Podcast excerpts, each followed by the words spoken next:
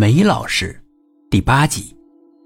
我突然想到了梅老师，他说煤块上记录有很重要的信息，而世界末日的问题也是很重要的问题。会不会那些煤块上面记录有世界末日的信息呢？我偷偷的到了院子里，拿了几块煤进来，在台灯底下仔细的照着，想看看上面究竟有没有文字。但是很失望，煤块上确实有一些纹路，可那根本不是字啊。会不会是甲骨文呢？或者什么秦始皇统一前的那种文字？梅老师一定认识这些文字，所以他才能读懂煤块上的信息。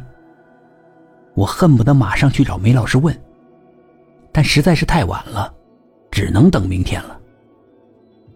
晚上的时候。我做了一个梦，梦到了我到了一艘飞船上，那里的外星人教给我怎么阅读煤上面的信息，好像是用了什么意念感应。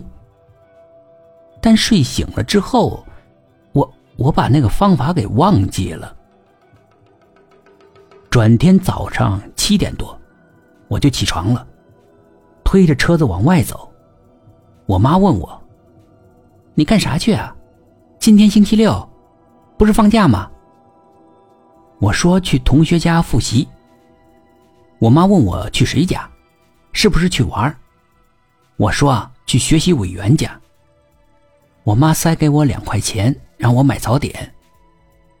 我很意外，因为平时周六在家里吃早点，是不会有两元的收入的。有了这两块钱。我又可以去买旧杂志了。这次买的时候，一定要挑有世界末日内容的杂志买。我快到梅老师家的时候，在路口看到了一个报亭子。每次不管路过任何一个报亭，我都会停下来观看。那玻璃窗上悬挂着许多本杂志，什么稀奇古怪内容的都有。那个时候特别想买那些杂志。但是那些都是新杂志，很贵，根本就买不起，只能看看封面。我突然看到一本杂志，封面上赫然印着“世界末日预言”字样。杂志的名字当时没仔细看，完全是被这几个字给吸引了。那是一本挺厚的杂志，有好多张彩页。我摸摸口袋里的两元钱，心想啊。肯定买不起。一问价格，那本杂志要六块。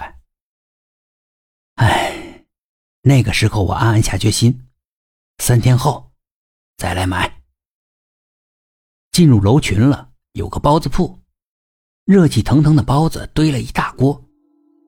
老板娘站在那里叫卖：“包子，包子，新出锅的包子。”我其实挺饿的。但是想想那本杂志，还是忍住了。到了梅老师家门外，我还是有些担心，太早了，他没起床。不过我发现他正坐在门口看着天空出神。